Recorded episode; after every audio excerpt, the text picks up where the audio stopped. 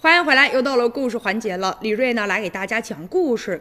原来呀，有这样的一种认识，说是保存脐带血，那么就可以呢，来救这些得白血病的孩子们。但是也有人呢，就提出来了，说这脐带血不但不能救，反而可能会对新生儿的身体产生一些危害。那么究竟孰是孰非呢？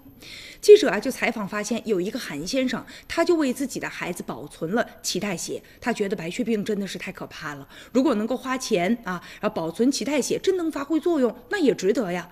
不过呢，就在二零一六年初的时候，有一个叫做王德明的人。当时啊，就有人动员他说能够保存孩子的脐带血，然后万一啊要出现问题，可以给孩子一个生命的保险。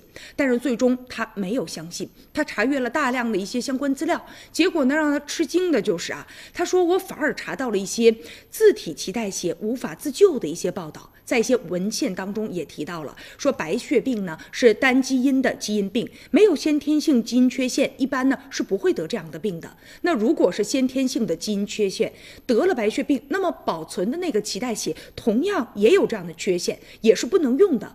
如果是因为比如说化学的物质呀、核辐射等等诱发的一些基因突变，也可能会导致得白血病，但是这样的发生的概率是特别低的。所以那我还保存脐带血干什么呢？也有一个。李先生之前呢，他的宝宝就得了白血病了，但是呢，也是保存的脐带血，最终没有派上用场。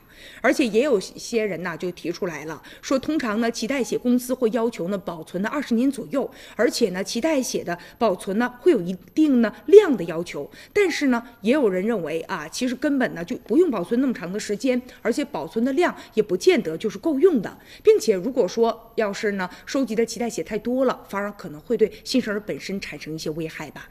所以究竟啊，这个脐带血到底是有没有用，我们也是期待着权威部门能够给出一。一个解释，好让我们更加的安心和放心呢。